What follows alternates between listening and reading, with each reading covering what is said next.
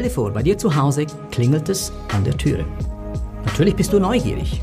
Du gehst auf die Türe zu, öffnest die Türe und ist dir schon mal aufgefallen, in welche Richtung sich diese Türe öffnet? Nun, was diese Frage mit dem Thema zu tun hat, wie man Bücher liest, das erfährst du gleich, wenn du dran bleibst. Und wenn du sogar bis zum Schluss bleibst, habe ich für dich noch einen Buchtipp.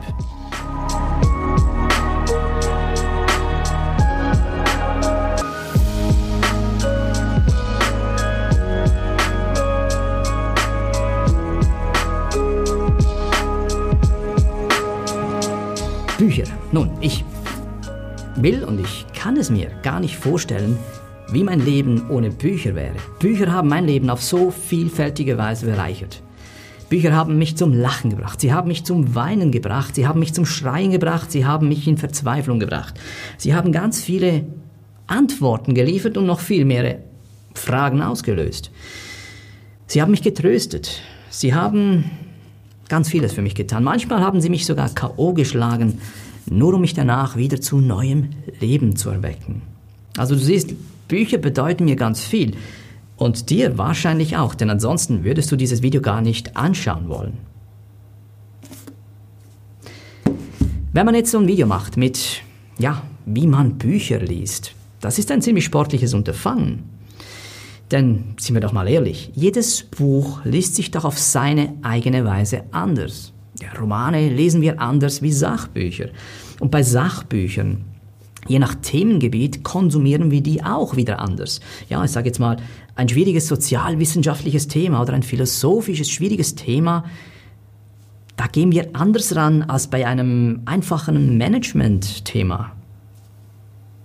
Und deshalb habe ich mir gleich von Anfang an gesagt, nee, nee, ich mache jetzt bei diesem Video keine Regeln, Schritt 1, Schritt 2, Schritt 3, tust du dieses, weil es, es ist zu pauschal. Und dieses Pauschale passt mir nicht, wenn es um das Lesen von Büchern geht. Also habe ich mir überlegt, was könnte ich mit dir teilen? Und ich möchte mit dir drei Gedanken teilen, wie du der Herangehensweise zu Büchern noch mehr Tiefe verleiten kannst, das verleihen kannst, beziehungsweise noch mehr Bewusstsein herstellst bei diesem Prozess, wenn man sich an ein Buch heranwagt. Denn mit dem Lesen wie mit dem Schreiben ist es doch so. Lesen und Schreiben besteht aus ganz vielen Einzelschritten. Und je besser wir diese einzelnen Schritte beherrschen, desto besser beherrschen wir das Lesen. Leider ist es nun mal so, dass ganz viele Menschen unter uns, nur weil sie die Buchstaben kennen, auch gleich glauben, sie können lesen, geschweige denn zu schreiben. Ich stelle mir als allererstes immer die Frage nach dem Warum. Stell dir mal folgende Situation vor. Du hast dieses Buch, du hältst es in deinen Händen, hast es geprüft, für dich als gut befunden. Ja, nehme ich, ich zupf mal mein Geldbeutel an der Kasse. Oder von mir aus auch online. Hast es in deinem wahren Einkaufskorb gelegt und bevor du jetzt die Kreditkartennummer eingibst, überleg dir doch, warum dieses Buch? Ich habe früher ganz, ganz viele literarische Impulskäufe getätigt, Leerkäufe. Das sind also Bücher, die ich gekauft habe, die ich dann ins Buch Bücherregal gestellt habe und bis heute nie mehr angerührt habe, beziehungsweise höchstens abgestaubt habe.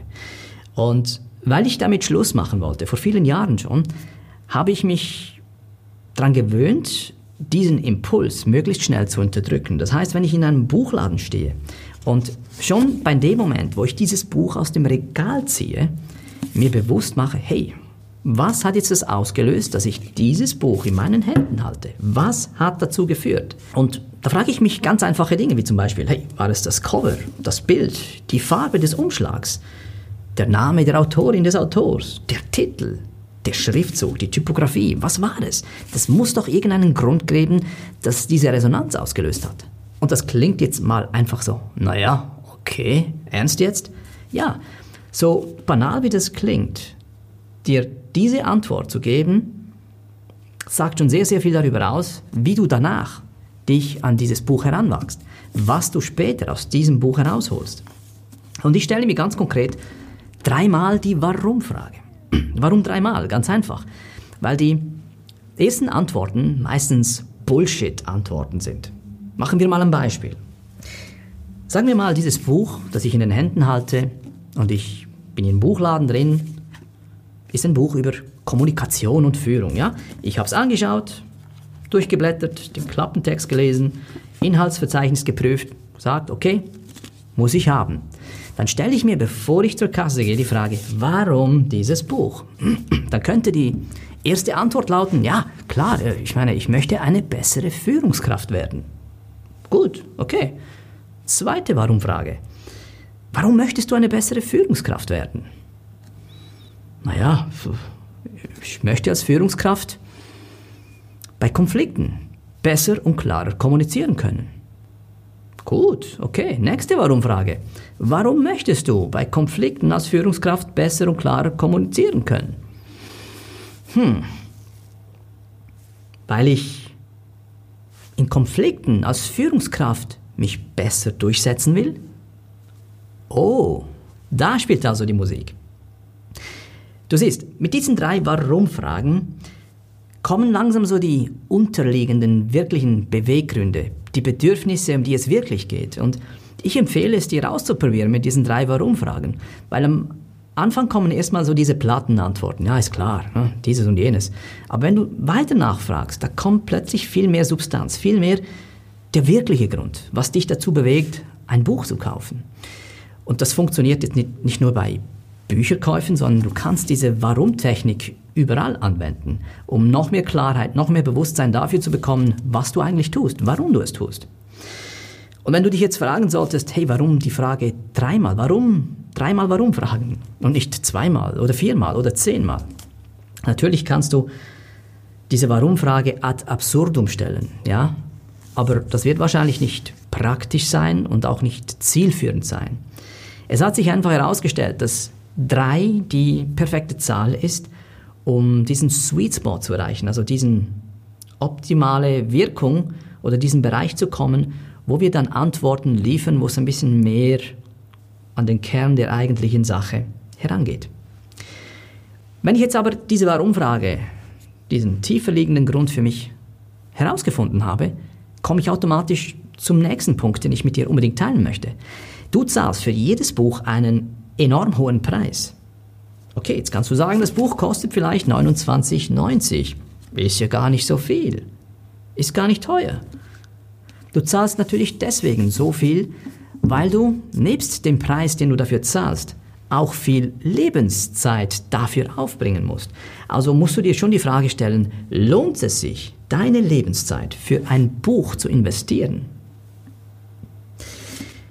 Da du jetzt aber weißt, warum du dieses Buch kaufen willst, kannst du dir diese Frage auch besser beantworten, ob es sich lohnt. Und wenn du die Antwort auf deine Warum-Frage hast, bist du auch, ähm, oder fällt es dir einfacher, noch mehr Fragen zu stellen. Wichtige Fragen, die dir helfen werden, den Inhalt hier zu verarbeiten, zu verstehen. Nämlich, Sieh es mal so, Fragen erzeugen Aufmerksamkeit. Aufmerksamkeit erzeugt Fokus. Fokus wiederum erzeugt Realität. Und Realität bedeutet immer Leben. Ganz einfach gesagt. Leben ist, wonach du fragst. Auf das Lesen von Büchern bezogen heißt das ganz einfach. Welche Fragen stellst du diesem Buch, das du gekauft hast oder das du kaufen willst? Was sind deine ganz konkreten Fragen? Ein Buch kann nur so gut sein, wie die Fragen, die du an ein Buch richtest.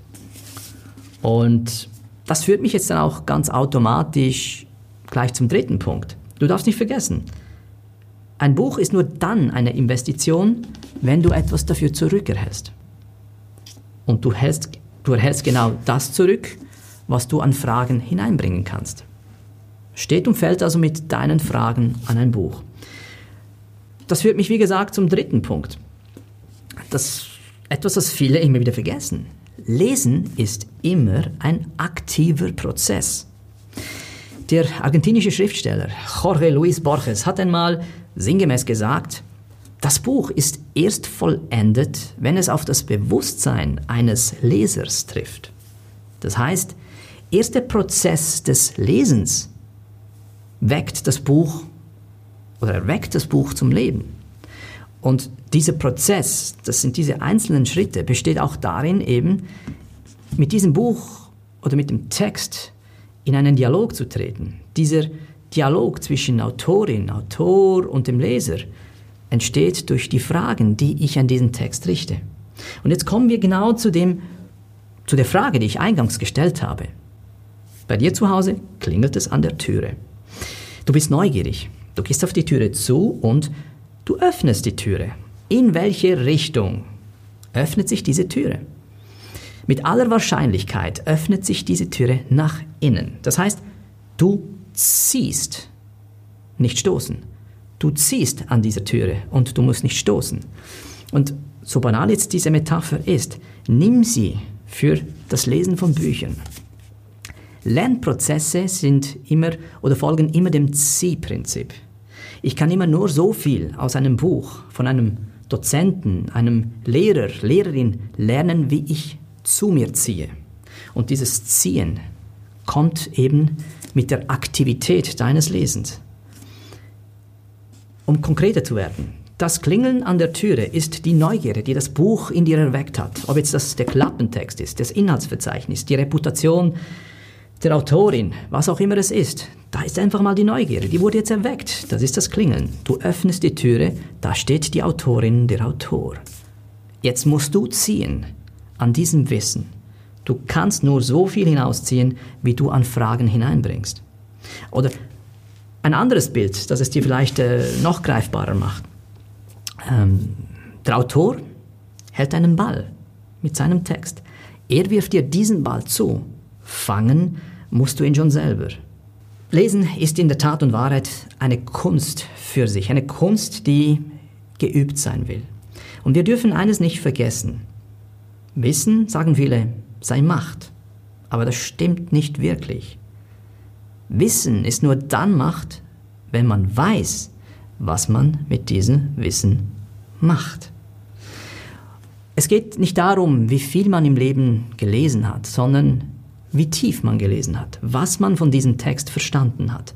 Und die Art und Weise, wie du Bücher liest, entscheidet darüber, was du verstanden hast, entscheidet darüber, ob es verschwendete Lebensenergie war oder dich diese Energie zusätzlich an Leben bereichert hat. Ich habe ganz viele Bücher konsumiert, durchgeblättert, gelesen und nach drei, vier Tagen wusste ich vielleicht noch einen Satz oder noch einen Gedanken. Also ich habe viel Zeit investiert und nichts wirklich daraus herausgeholt. Aber das hat nur mit mir zu tun, weil ich einfach vernachlässigt habe, wie ich mich an ein Buch heranwage. Weil ich zu oft Ja zu einem Buch gesagt habe, wo ich nicht mal wusste, warum ich dieses Buch überhaupt gekauft habe. Kläre die Warum-Frage. Mach dir bewusst, wie viel Zeit du bereit bist, dafür zu investieren und was es braucht, um so aktiv zu werden, dass du maximalen Mehrwert daraus hast. Dann erst fangen Bücher an, dich zu bereichern. Dann wird das Lesen zu mehr als nur einem Abenteuer. Es öffnet Horizonte und vergiss nicht, Bücher sind Schleifsteine für unser Gehirn. Aber dieser Schleifstein, den müssen wir betätigen und nicht die Autorin oder der Autor. Die Bewegung des Schleifsteins, dafür sind wir verantwortlich. Und wenn wir das regelmäßig richtig, auf die richtige Weise tun, dann wird unser Gehirn messerscharf. So, und wenn du jetzt ja, in dieser Kunst des richtigen Lesens besser werden willst, kann ich dir einen Buchtipp empfehlen, nämlich wie man Bücher richtig liest, von Mortimer J. Adler und Charles von Doran. Es ist mittlerweile ein Klassiker geworden und diese beiden, beiden Autoren, die gehen da sehr, sehr äh, dezidiert voran bei diesem Thema. Die zeigen tatsächlich dann in ihrem Buch, wie man Themengebiet für Themengebiet sich da herantastet. Also die haben eine richtige, tolle Analyse gemacht und es ist sehr, sehr hilfreich, hat viele gute Tipps drin, wie man sein eigenes Wissen bzw. das Lesen, das Wissen, das man erwirbt, auch brauchbar zu machen. Guck's dir mal an, vielleicht ist es etwas für dich. Wenn ja, würde mich freuen. Und ich freue mich, dich beim nächsten Video wieder begrüßen zu können. Bis dann wünsche ich dir alles Gute und komm gut an.